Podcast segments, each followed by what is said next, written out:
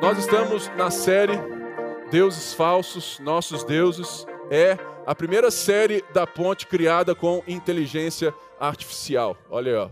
tudo isso aqui foi criado com inteligência artificial, mostrando os deuses da nossa sociedade, ou os nossos também, porque quando nós vamos discutir e olhar sobre a nossa vida, nós temos esses, né, esses são os deuses que muitas vezes nós colocamos Jesus como meio para alcançá-los.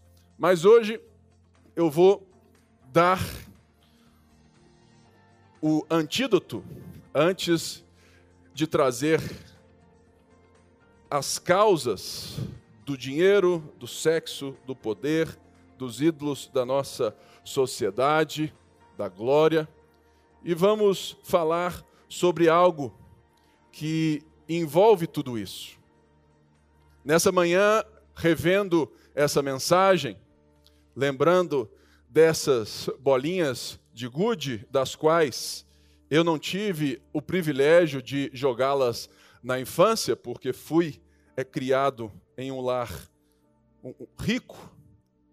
Então, eu nunca soltei uma pipa, irmãos. Eu nem sei soltar pipa mas eu sei andar de mini bug, de walk machine, né? Ou seja, mas eu não sei nem como faz o negocinho assim, ó. Ó, deu certo, ó. E por isso eu fiquei é pensando nos meus filhos, na criação que nós temos dado, na vida que eles têm, de como o tempo nos consome. É por isso que hoje eu quero falar um pouquinho sobre esse negócio, o tempo. E eu tenho uma forma de medir todos vocês no celular de vocês o quanto tempo que nós gastamos né, no celular. Como eu sou um cara muito esperto e muito pecador, eu tinha desativado isso no meu celular. Mas eu reativei, mas eu não tenho os dados. Mas eu tenho os dados, deixa eu ver aqui, do Henrique, meu filho, porque ele tem um celular e eu monitoro ele. Ok? Mas, se você olhar no seu celular, você verá o tanto de tempo que, que você gastou mexendo no celular. Eu lembro que, em média, eu gasto entre 5 a 7 horas por dia mexendo no celular. Aí você fala assim: nossa, é muito. Aí, como todo, como toda a pessoa que quer se justificar, eu vou falar: não, mas eu gasto tanto tempo no WhatsApp, eu gasto tanto tempo nisso e aquilo. Mas o celular é uma medida cabal de como nós gastamos o nosso tempo. E a pandemia, ela nos mostrou que nós vivemos tão acelerados e tão, às vezes, desleixados com a qualidade do nosso tempo, que nós, quando fomos presos dentro de casa, nós nos vimos ansiosos e ociosos. Nós nos vimos sem ter o que fazer quando, no meu caso, estava eu minha esposa Débora e os meus três filhos, e às vezes eu me sentia sem o que fazer, com três filhos em casa. Ou seja, é um problema social. A nossa aceleração. Outra coisa que é um problema do nosso tempo é que a instantaneidade tirou a, as marcas ou os marcos dos afazeres do dia. Agora você acorda, já tem mensagem de gente do trabalho. Você vai dormir, chega a mensagem de mais alguém. Anteriormente, não. Havia um estabelecimento dos tempos, das ordens, da vida. E se nós formos ver o início da jornada de Deus na intervenção, quando Deus entra no tempo, quando Deus entra na cronologia da história, nós vamos ver que Deus vai marcando o tempo. Gênesis 1, é justamente uma forma poética real que aconteceu, mas de Deus mostrar que ele marca o tempo. Ou você acha que Deus criou o dia em 24 horas? Que Deus criou as coisas de 24 horas? Não. Se fosse assim, Deus deveria ter estabelecido as 24 horas, o sol e a lua, no primeiro dia, para então criar as outras coisas na ordem das 24 horas. Não, Deus criou, e, e, e ali é um escrito para mostrar a ordem, característica, sequência, ordenação do tempo. Porque Deus cria a lua e o sol, seu não, me engano, no quarto dia. Portanto, nós temos que entender que, novamente, quando Deus entra na história, chama Abraão, Abraão, Isaac, Isaac, Jacó, Jacó, Israel, Israel, um povo, Egito, Egito, Moisés. Deus, ao resgatar o povo do Egito, Deus estabelece mais uma vez uma ordem no tempo. Que ele fala o seguinte: no 14 dia do mês, vocês irão começar a vida de vocês, vocês vão celebrar a Páscoa. E Deus então coloca um início de uma nova jornada, da jornada da redenção, da salvação, da jornada da construção de um povo para ter uma terra. E nós vivemos em um mundo onde os tempos perderam as suas estacas. E é por isso que eu trouxe essas bolinhas de gude. Não porque eu nunca brinquei. Não é uma, uma coisa assim, um, um trauma eh, da infância. Até porque é quem jogou FIFA e Mario Bros não sente falta de muita coisa não, né?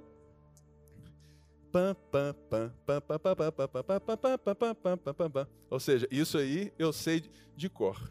Mas uma das coisas que eu quero refletir com você é justamente como que a idolatria o desperdício, a falta de senso de propósito se perde quando nós deixamos que o tempo nos leve.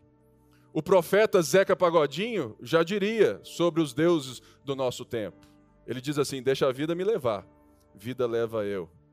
Também temos outra música de outros profetas do nosso tempo, do Skank, né? Eu vou deixar a vida me levar para onde ela quiser seguir a direção, né? Ou seja, as músicas cantam as ideias do nosso tempo.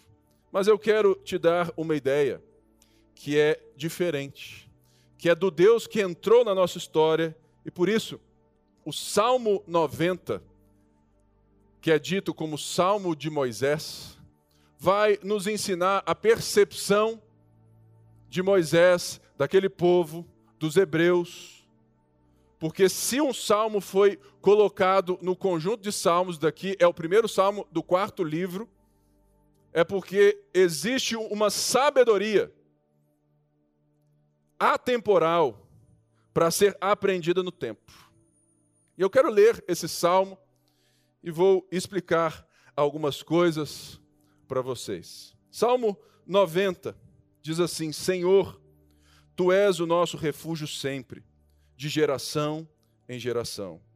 Antes de nascerem os montes e criares a terra e o mundo, de eternidade a eternidade, tu és Deus. Fazes os homens voltarem ao pó, dizendo: Retornem ao pó, seres humanos. De fato, mil anos para ti são como o dia de ontem que passou, como as horas da noite. Como uma correnteza tu arrasta os homens, são breves como o sono são como a relva que brota ao amanhecer, germina e brota pela manhã, mas à tarde murcha e cerca. Somos consumidos pela tua ira e aterrorizados pelo teu furor. Conheces as nossas iniquidades. Não escapam os nossos pecados secretos à luz da tua presença. Todos os dias passam debaixo do teu furor. Vão-se como um murmúrio. Os nossos os anos de nossa vida chegam a setenta ou a 80 para os que têm mais vigor. Entretanto, são anos difíceis e cheios de sofrimento, pois a vida passa depressa e nós voamos.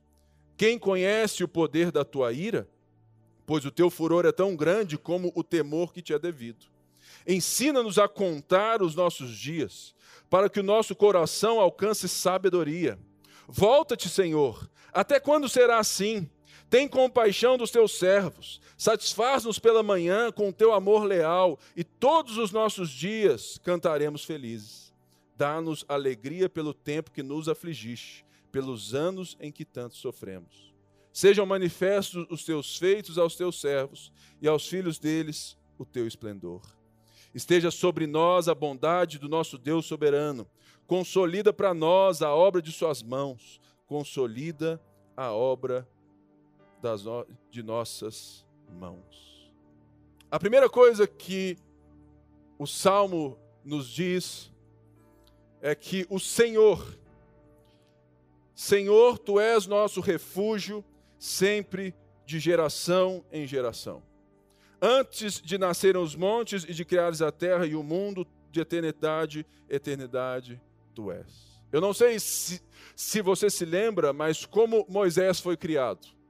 Moisés foi criado no Egito, no palácio de Faraó.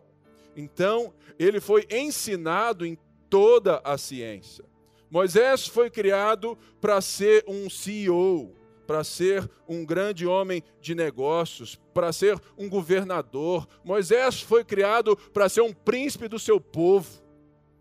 E Moisés, então, é chamado por Deus, por Deus dos seus antepassados, que começa uma jornada com ele, totalmente diferente da sua cultura, da sua história, dos seus conhecimentos porque a sabedoria hebraica, ela tem características diferentes da sabedoria egípcia e de todos os outros povos em volta.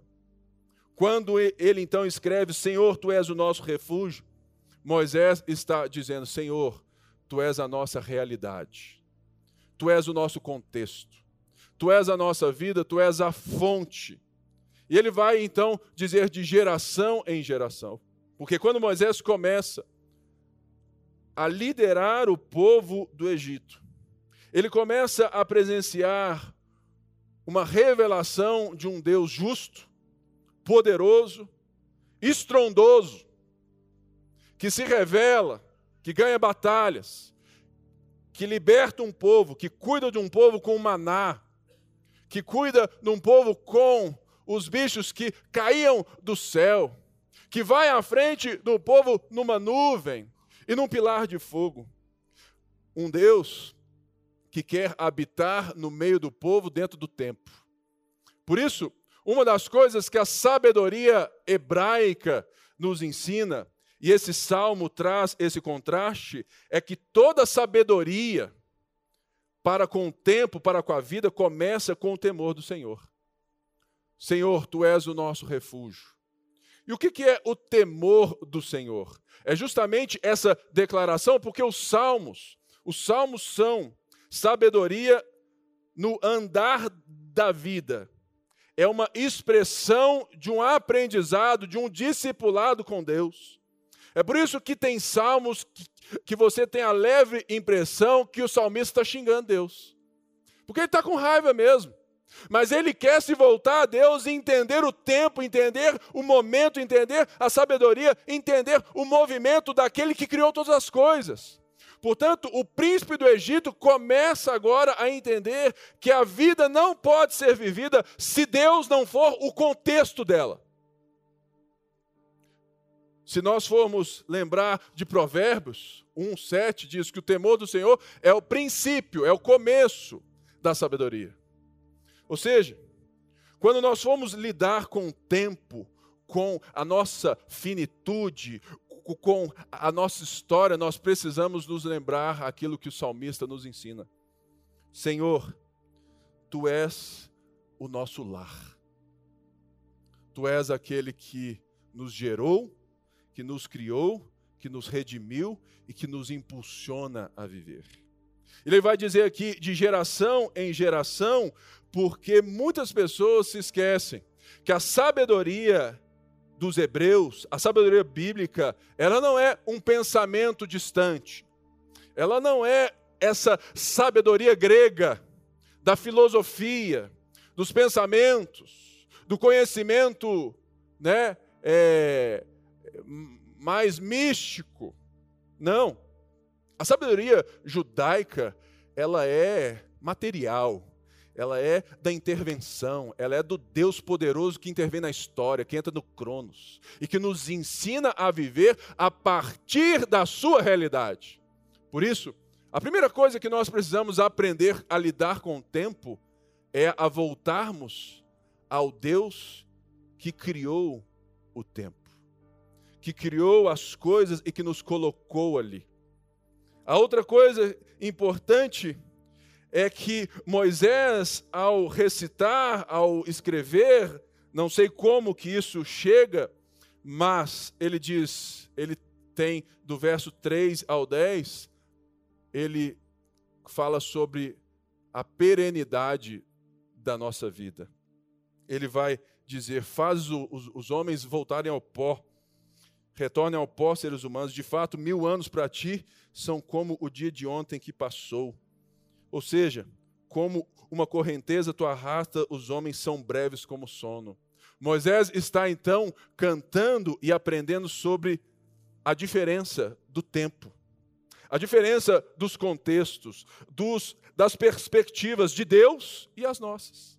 Ele está olhando para si no mundo caído, egoísta, idólatra, no mundo dos impérios da sua época, e ele está dizendo: Deus, como nós somos pequenos, mas como o Senhor, sendo a minha realidade, o meu contexto, faz com que eu aprenda a lidar com o tempo de uma forma diferente.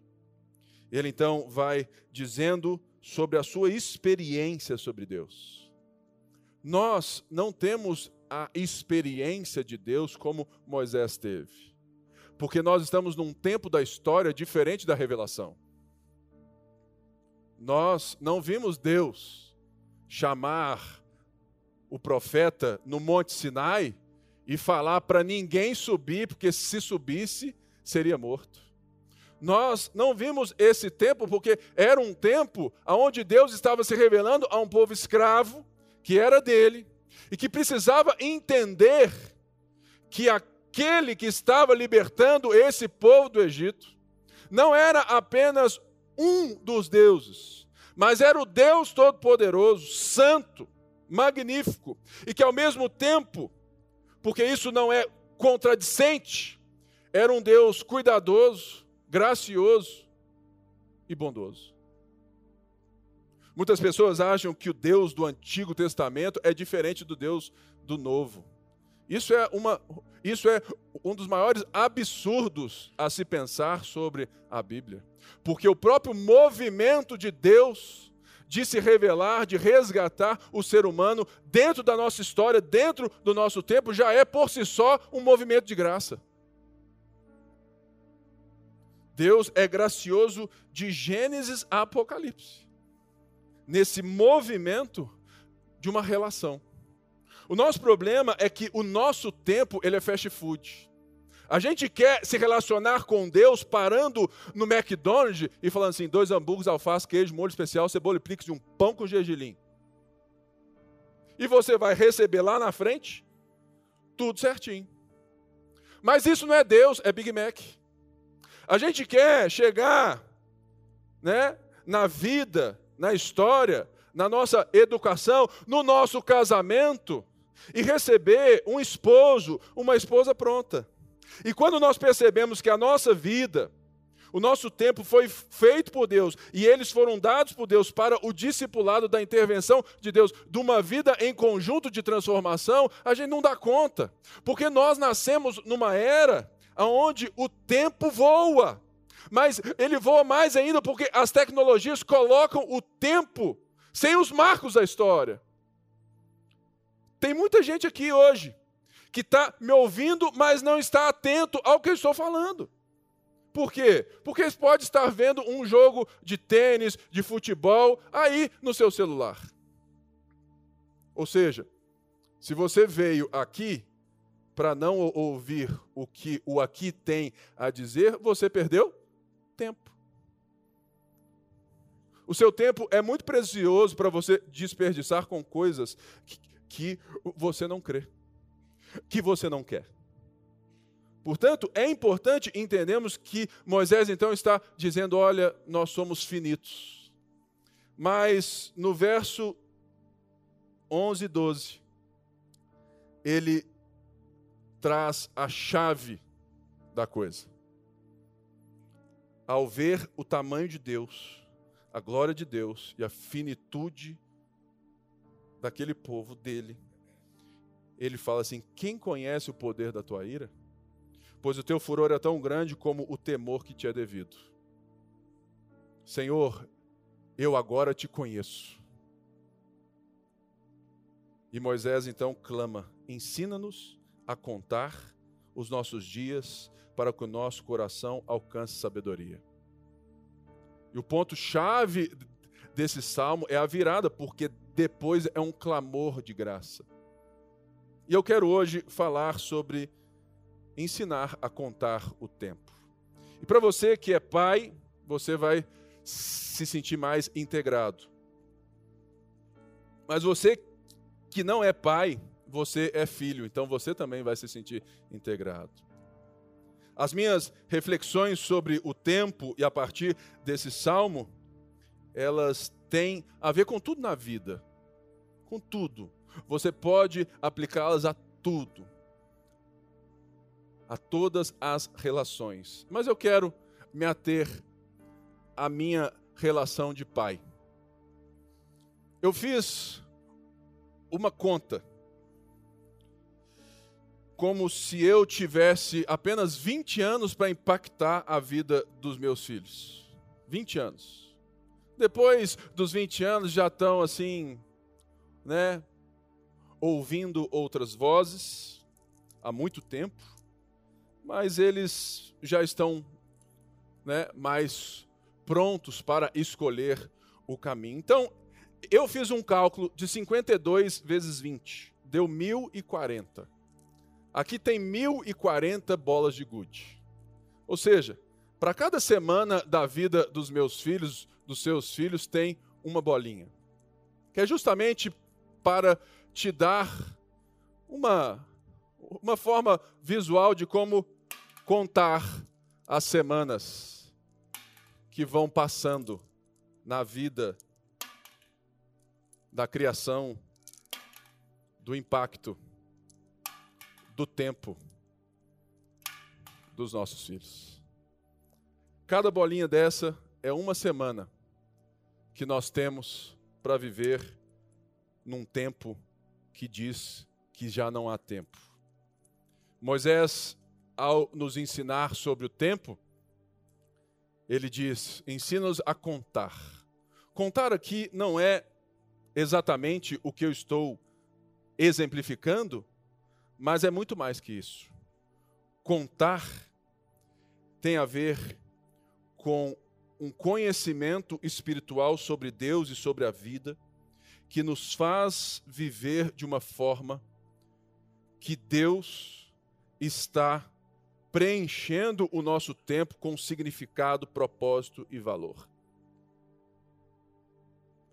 É quando a gente começa a entender que o contexto de Deus na nossa vida, a existência de Deus na nossa vida, os propósitos de Deus na nossa vida, a revelação, a intervenção de Deus na nossa história, não quer apenas falar assim: ó, oh, você tem que viver desse jeito, se você não viver, eu vou mandar um raio em você e você não vai ter nada na vida. Ah, não, se você for obediente aqui, é, você vai viver o melhor dessa terra. Gente, a Bíblia não promete nada disso. Porque a Bíblia não é um movimento de performance, é um movimento de graça de um Deus que quer habitar no nosso meio. Portanto, Moisés diz assim: Deus, me ensina a viver no tempo e a ensinar as pessoas no agora a realidade que o Senhor nos criou para viver como seres humanos. E tem uma palavra que para mim significa tudo isso que esse versículo quer dizer, que é a palavra intencionalidade. Quem já anda junto sabe o tanto que essa palavra é cara para mim e o quanto que ela me pega desprevenido no tempo. Porque vamos combinar, ser intencional é diferente de ser neurótico.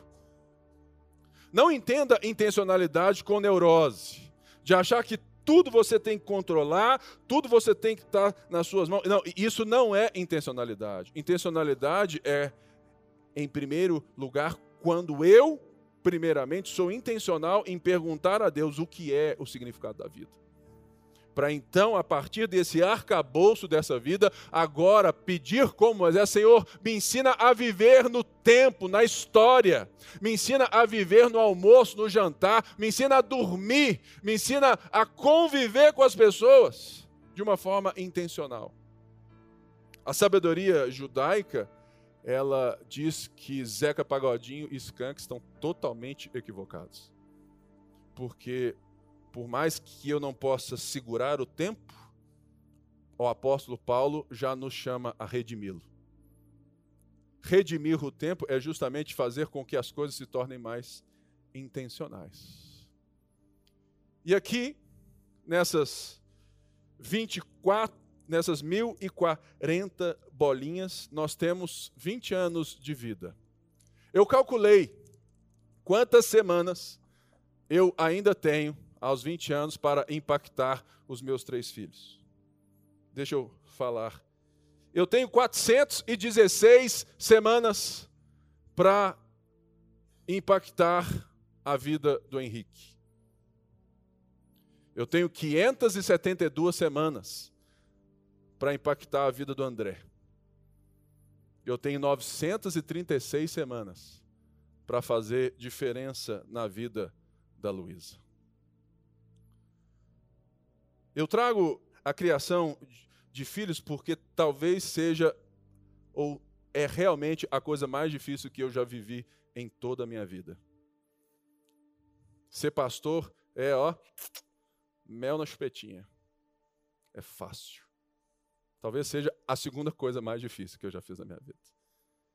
Eu brinco que tinha que ter, né, uma parcela de insalubridade para ser pastor adicional noturno, tinha que ter tudo isso. Né? Mas para ser pai, irmão, não tem nem paga. E por isso que é impressionante, porque quando a gente começa a ver o nosso jarro um pouquinho mais vazio, se você é pai de adolescente, esse é o seu jarro. Já passou mais da metade. Mas eu não trago isso para te oprimir. Porque, irmãos, a criação de filhos não é exata. Cada um cria a partir do seu contexto, da sua realidade. É por isso que é importante aprender a contar os dias. Para você saber que o seu erro faz parte do processo de aprendizado, o seu acerto. Não existe um modelo de criação de filhos, existem princípios. Mas eu quero te dizer que quando sabemos o valor do tempo e o tempo que nos resta, levamos a sério o tempo que ainda temos. Talvez você é casado e o seu casamento está uma droga. Olha para essa jarra aqui. Ó. Talvez você precise ser alertado pelo tempo porque o tempo ele acaba. E a qualidade da sabedoria de viver um relacionamento a dois requer aprender a contar os nossos dias. Portanto, é importante nós entendermos que ninguém, ninguém tem um potencial de influenciar mais uma criança do que os seus pais. Eu acho estranho porque muitas pessoas chegam em uma igreja e querem entregar o, né, a sua vida inteira, como se a igreja fosse responsável por tudo na sua vida. Se você quer entender o que, que é discipulado, vai na aula hoje, às 5 horas. que você vai ver que igreja não é a responsável em articular os seus relacionamentos, em articular a sua vida, em te entregar tudo pronto, falar assim, ó, toma aí, é só viver. A gente já fez tudo para você. Não. A igreja é um lugar onde está todo mundo clamando a Deus que Deus seja a realidade deles e que Deus nos ensine a viver com sabedoria o tempo e os relacionamentos que nós temos. Portanto, você, quando vê os seus filhos e olha o impacto da vida deles, você começa a perceber o tanto que o tempo voa. Eu me lembro, Clélio, do dia que o Henrique nasceu. Nasceu com 36 semanas e 4 dias. Quando eu vi, ele já tem cabelo debaixo do braço. O tempo passou. E a Débora fala assim: faz isso, faz aquilo. E sinceramente, irmãos, eu não me arrependo de muitas coisas. Mas uma das coisas que, que como pai, eu quero fazer é mediar a realidade dos meus filhos. Eu quero que eles enxerguem a vida agora com os meus óculos. E depois eles podem trocar as lentes. Por isso, quando faço quatro anos, já não fica doente de ir à escola e já vai todo dia para a escola e você sente um vazio dentro de casa porque agora não tem mais menino todo dia.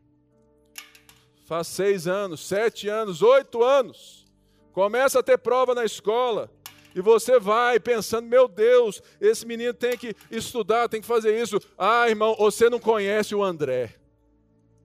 O André, ele dá nó em pingo d'água. Eu já brinquei e falei, ele passou na fila do pecado umas duas vezes. Porque, ô irmão, você fala algo, André, faz isso. Ele fica lá, de boa, tranquilo.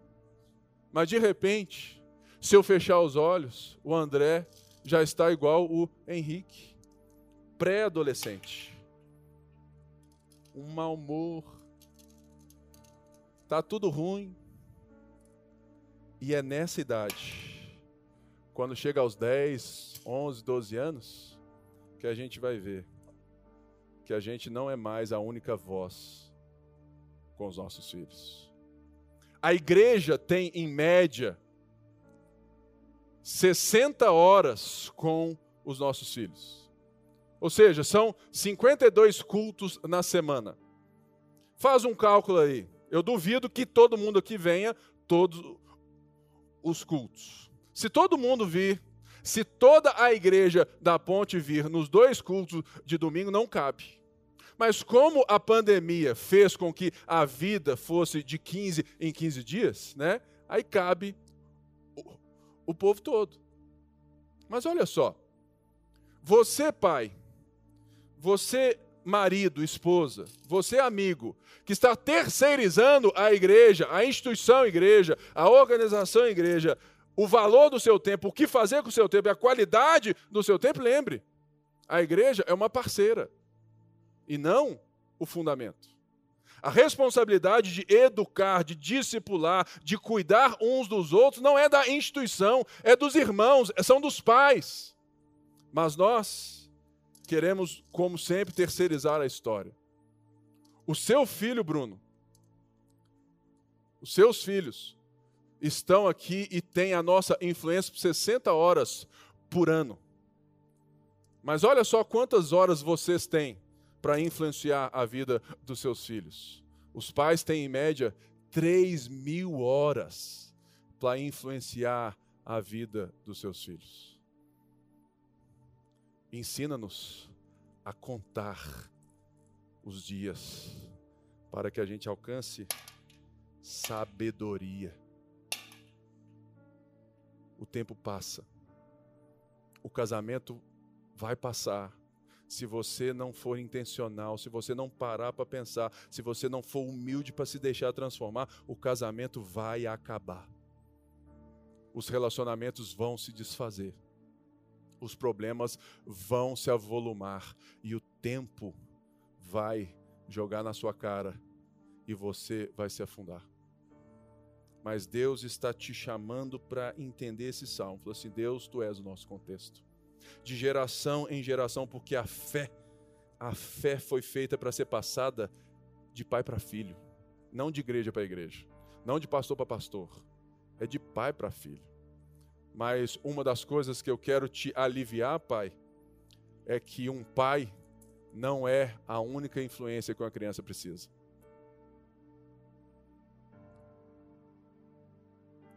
Sexta-feira eu estava em um casamento de, de, um amigo que eu nunca achei que fosse casar. Ele casou com 40 anos, viu? A esperança. Viu? Viu, gente? Não vou ficar aqui, né? Todo mais olhando para esse lado, não. Né? Irmãos, e foi lindo o casamento, mas eu, eu, eu cheguei lá, encontrei um pastor, brother meu e tudo mais, e ele veio falando da ponte da igreja, falando disso que eu fiz e aquilo e tudo mais, e eu disse assim: aonde você está? Ele falou assim: ah, eu estou lá ainda e tudo mais. Eu, falei assim: e aí? Ele falou assim: olha, eu fui ao culto no domingo passado, mas antes disso, tinha seis meses que eu não ia na igreja. Eu olhei aquilo ali e falei assim: eu estou perdendo meu tempo conversando de pastoreio com um cara que está seis meses que não entende a influência que uma igreja e que pessoas têm na vida do contexto da família dele. Deixa eu te falar, Os nossos filhos, com 10 anos, eles precisam de novos heróis, de novos homens e mulheres para olhar além dos pais. Eles precisam dos tios da igreja, dos amigos. É por isso que eu falo, igreja boa é quando você tem amigo. Então seja intencional e se coloque para fazer amizade, porque a instituição não vai fazer isso para você. Ah, fui no culto e ninguém me deu boa tarde e boa noite. Cara, o, literalmente, o culto não é para esse meu irmão. Ninguém aqui vai fazer amizade hoje. Você vai sim ter a, o nosso auxílio num GR, num churrascão, num negócio. Aí sim é lugar de conhecer. Mas aqui não dá tempo. Mas, uma das coisas que nós temos o prazer é de apresentar ao Henrique, ao André e a Lulu o tio Felipe, a tia Gabi, o tio Cris, a tia Ana, a tia Keila, o tio Bruno. Por quê? Porque viver a sabedoria é viver com pessoas sábias ao redor. Se você achar que o seu filho, que a sua filha, que o seu sabe que os seus relacionamentos vão sobreviver em Deus, num mundo e num contexto onde Deus não é buscado, você está muito enganado.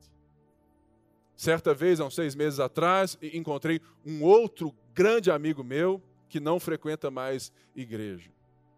E tem uma filha de oito anos. Eu fiz uma pergunta para ele. Disse assim: meu amigo, você tem certeza que você quer criar a sua filha fora da igreja? Ele gelou. E ele baixou a cabeça e falou assim: Pipe, não me pergunta isso. Eu não sei responder. Porque quando nós entendemos que igreja não é só um lugar onde se vai, mas é toda uma cultura que deve ser estabelecida e cuidado, porque tem muita igreja ruim, tem muita igreja tóxica, que é um que de fato você tem que tirar os seus filhos de lá. Mas nós cremos que nós estamos construindo ao clamar a Deus para nos ensinar a intencionalidade. Discipulado é base da intencionalidade. O que eu estou aqui fazendo é discipulado. porque eu estou sendo intencional para ensinar, para trazer reflexão, para que você possa aprender a contar os seus dias a partir de Deus. Portanto, nós precisamos entender essa frase do Red Joyner. Duas influências unidas causam um impacto maior do que duas influências separadas. Junta a família e a igreja, e nós teremos um ferramental de discipulado que pode ser muito valioso para você, para a sua vida e para os seus filhos também. Mas a nossa cultura diz e nos ensina esse fast food é nós querermos a resolução das coisas rápido demais. Tá bom, Pipe, eu entendi. Eu dei o passo. E agora? Nada aconteceu. Pois é, por quê? Porque é um passo. É uma semana dentro de um conjunto de semanas. A diferença na vida de um filho não é uma ação isolada. Não é você ler a Bíblia um dia. Não é você orar um dia. Não é você levar ele para brincar um dia. Não é você levar ele na igreja e frequentar a igreja um dia. Isso aí é uma ação no tempo ó, que ninguém está interessado. Eu vou entrar num. É torneio desse negócio, viu? Pô, foi longe. Aqui, deixa eu testar mais um aqui no Jarla. Ó. Deu certo. Ou seja, a intencionalidade, ela requer constância. Porque uma ação, mais uma ação, mais uma ação, gera estabilidade. Ou seja, contar os dias para chegar a um coração sábio é justamente entender que quando Deus é o princípio, o meio e o fim, quando Ele é a fonte e é o propósito, quando a vida emerge dele, quando Ele diz quem eu sou, Ele diz o que é a realidade, e Ele então me ensina a viver na minha realidade a partir dele. Eu vou então entendendo que intencionalidade e constância no relacionamento e na criação de filhos gera estabilidade. Sabe qual que é o nosso maior problema? Dos nossos casamentos instáveis, dos nossos filhos instáveis, né, dos nossos trabalhos, das nossas relações instáveis, é porque não existe nem intencionalidade e nem constância. Ou existe uma e não existe a outra. Os nossos filhos não irão servir a Jesus e ver Jesus se você só trouxer ele na igreja domingo e terceirizar para nós. Eles servirão a Jesus, eles poderão amar a Jesus, eles terão a escolha de servir a Jesus, porque nem isso é responsabilidade nossa. Você sabia que seu filho ser crente ou não não é responsabilidade sua? Se ele, com 20 anos, escolher não servir a Jesus, você só tem que ter uma coisa, a certeza de que você foi intencional e constante em apontar o caminho para ele na sua vida. Porque se você trazer todo domingo aqui, mas amanhã ele olha para você e não vê nada de Jesus, meu amigo, você está desencaminhando o seu filho. Porque ele não vê em você a fé da Bíblia que você mal lê. Mas você vem na igreja. Você é evangélico. Irmãos, estabilidade requer tempo, requer constância, requer intencionalidade. Espiritualidade é um churrasco gaúcho que é feito com 11 horas, que todo mundo espera. Intencionalidade é um frango ao molho pardo que você escolhe a galinha, mata ela e espera o sangue pingar, depois tira a pena. Isso é espiritualidade. Não é ir ali e, e, e já comprar pronto. Ninguém vive com Deus uma coisa pronta. Porque o estar pronto é uma parte da cultura e da sabedoria que não é a sabedoria bíblica. Por isso eu quero fechar com algumas palavrinhas essenciais, princípios essenciais bíblicos a partir da intencionalidade e da constância. O amor. Amor mais intencionalidade, mais constância gera dignidade. Você já experimentou amar alguém por muitos anos? O que que acontece? Ela se sente amada. Ela se sente pessoa, ela se sente digna do seu amor, ela se sente merecedora, ela se sente gente, ela se sente confiante, ela se sente valorizada. O que é o amor? Senão a intenção de produzir em alguém e fazer alguém melhor. O amor não é o afeto por si só, o amor não é o tesão por si só. Isso é uma expressão do amor. Mas o amor é quando você olha para os seus filhos, para o seu cônjuge, para o seu amigo, para a sua igreja e fala assim: Eu estou empolgado com aquilo que a minha vida poderá produzir para aquela pessoa ser uma pessoa melhor. Porque não existe neutralidade na vida. Ou você piora alguém, ou você, ou, ou você melhora alguém. Mas não se esqueça: o tempo passa. O tempo passa. Então, amar com constância e amar com intencionalidade, além de produzir estabilidade, gera dignidade. Ou você não entende o que é o amor de Deus, que interveio na nossa história, caminhou durante os séculos, produzindo um povo, discipulando um povo dentro do seu contexto, dentro da sua história, dentro do seu caos, para no final trazer um povo com a sua identidade. Um povo santo, um povo de propriedade exclusiva de Deus. A outra coisa são as palavras. Eu não creio fundamentalmente que as palavras profetizam nada. Você pode ficar falando, eu sou lindo, eu sou lindo, eu sou lindo, e você vai ser feio para sempre. Não vai mudar.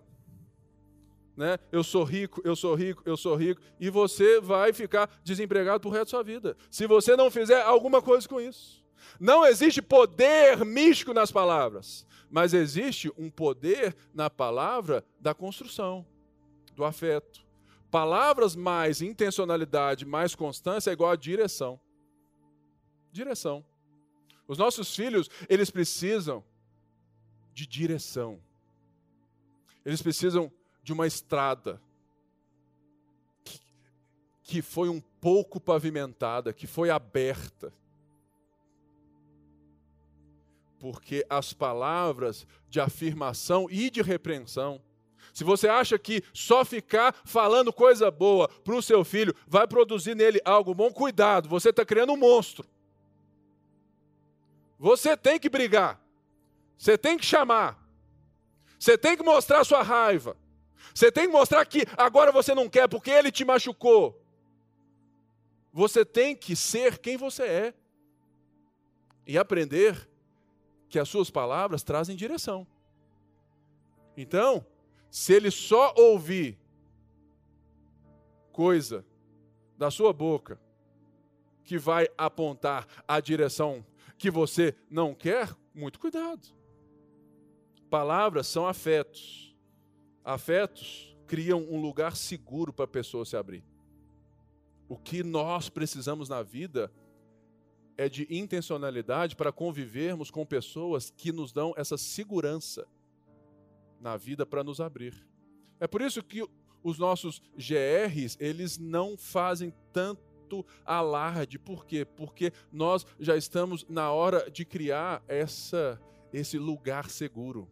Se entra gente todo, todo domingo, se entra gente toda quinta, você fala assim: não, eu nunca te vi. Eu não vou falar meu, nada meu aqui, não. Não conheço ninguém. A igreja, ela não é feita para multiplicação, ela é feita para relacionamento.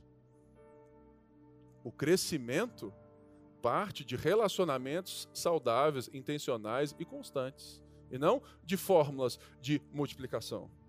Isso gera igrejas não saudáveis. A outra coisa interessante são as histórias. As histórias. Eu não sei se você percebe, mas ao longo dos anos, o que eu mais melhorei na minha ótica das minhas pregações não é o conteúdo teológico, mas são a, as histórias que eu conto para te ensinar uma verdade teológica. Porque certo dia, uma amiga de, de longos anos foi lá em casa e deu a real. Falou assim: Pipe, eu te amo demais, mas eu não entendo nada que você fala. Aí eu olhei assim e falei: Sério? Ela falou: Sério. E ela caminha junto comigo desde 2011. Ou seja, ela, tá, ela estava, no mínimo, há 10 anos desenganada pelo pastor. Não entendia nada. Histórias. Histórias criam engajamento, pertencimento. Histórias dão empatia para nós entendermos a história do outro.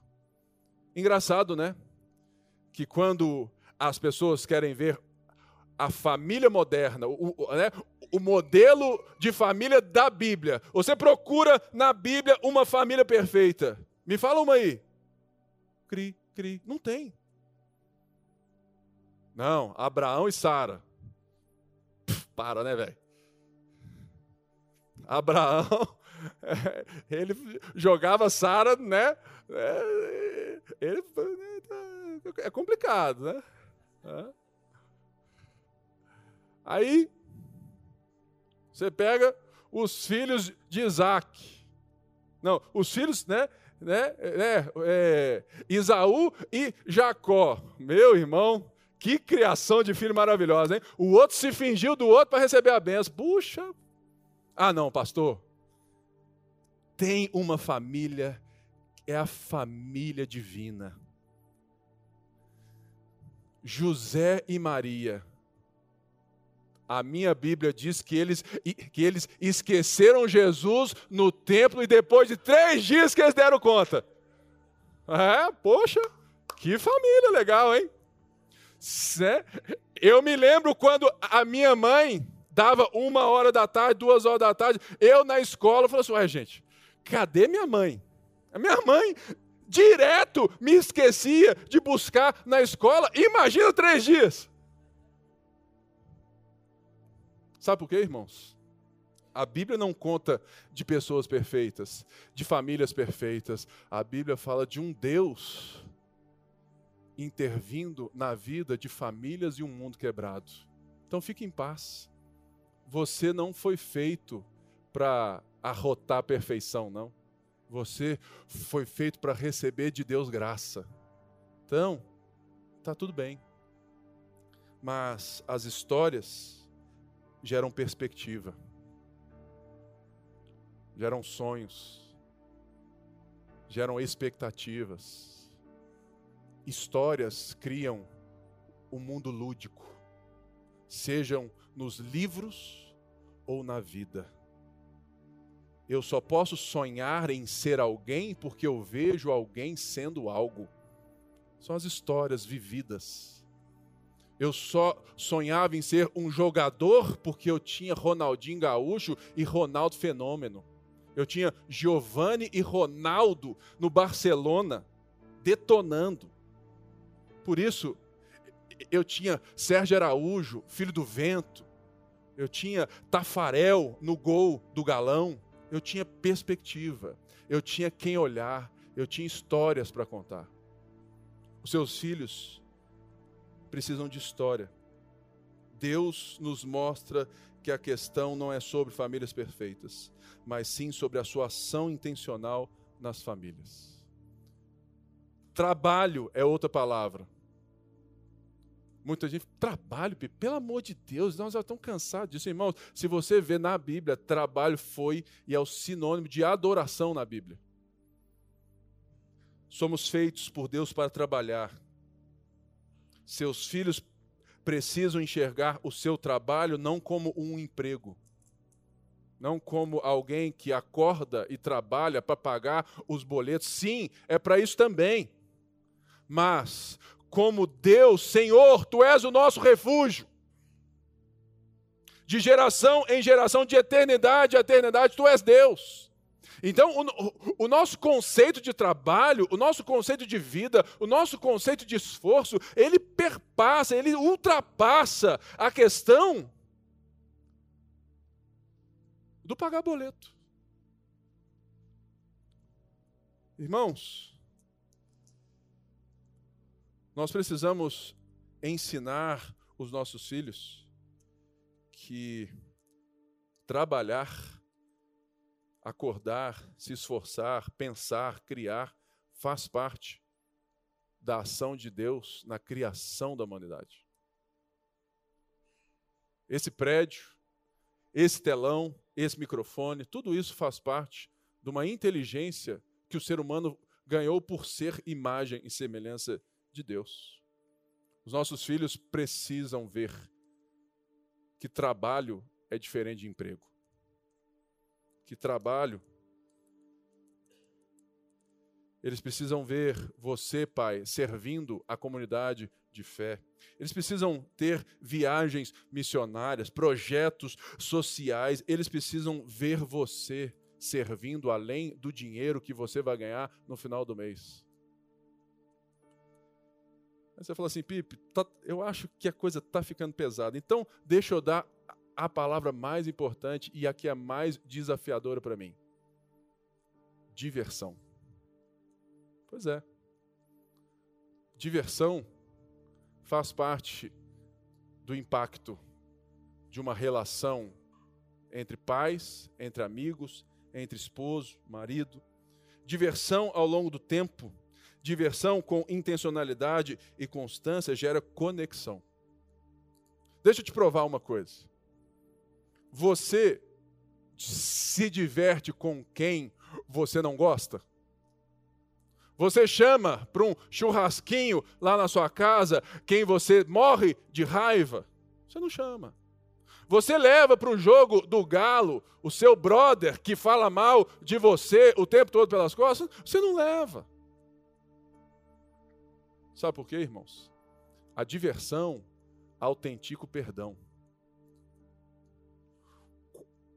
Quando, e isso é o mais lindo de uma criança, porque ela quebrou o pau com a, o, o seu irmão, em 30 segundos eles já estão rindo e brincando, porque eles, eles de alguma forma podem nos ensinar uma coisa, que a diversão gera conexão, gera, gera e autentica o perdão.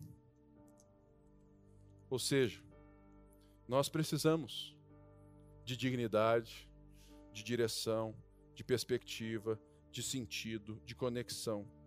Mas nós também precisamos de tribos. O mundo de hoje, ele diz que verdade não existe, que é tudo relativo. Então, aonde se apreende a verdade? A verdade, então, hoje, ela é apreendida pelos nossos pertencimentos, né? Como diz a outra profeta desse tempo, a Kate Perry, né? Beijei uma mulher e gostei. Se eu gostei, é bom para mim. Se é bom para mim, é verdade para mim. Logo, eu me defino pela sensação que eu tive como mulher beijando outra mulher. Ou seja, essa é a minha verdade. Por quê? Porque não existe uma verdade fundamental. Por isso, as verdades no mundo de hoje elas são atribuídas pelas tribos que nós somos pertencentes. Tem muita gente aqui que Jesus pode não ser esse Deus íntimo, mas você, por participar da igreja a sua vida toda, você tem isso como verdade para você. Ontem mesmo ouvi uma cantora gospel que eu vou ter o privilégio de não ouvi-la nunca mais, chama Isadora Pompeu, ela disse no Silvio Santos que enquanto Jesus for verdade para mim, ela canta sobre Jesus. Espera aí, enquanto Jesus for verdade para ela? Ô, oh, meu irmão, é multinatora.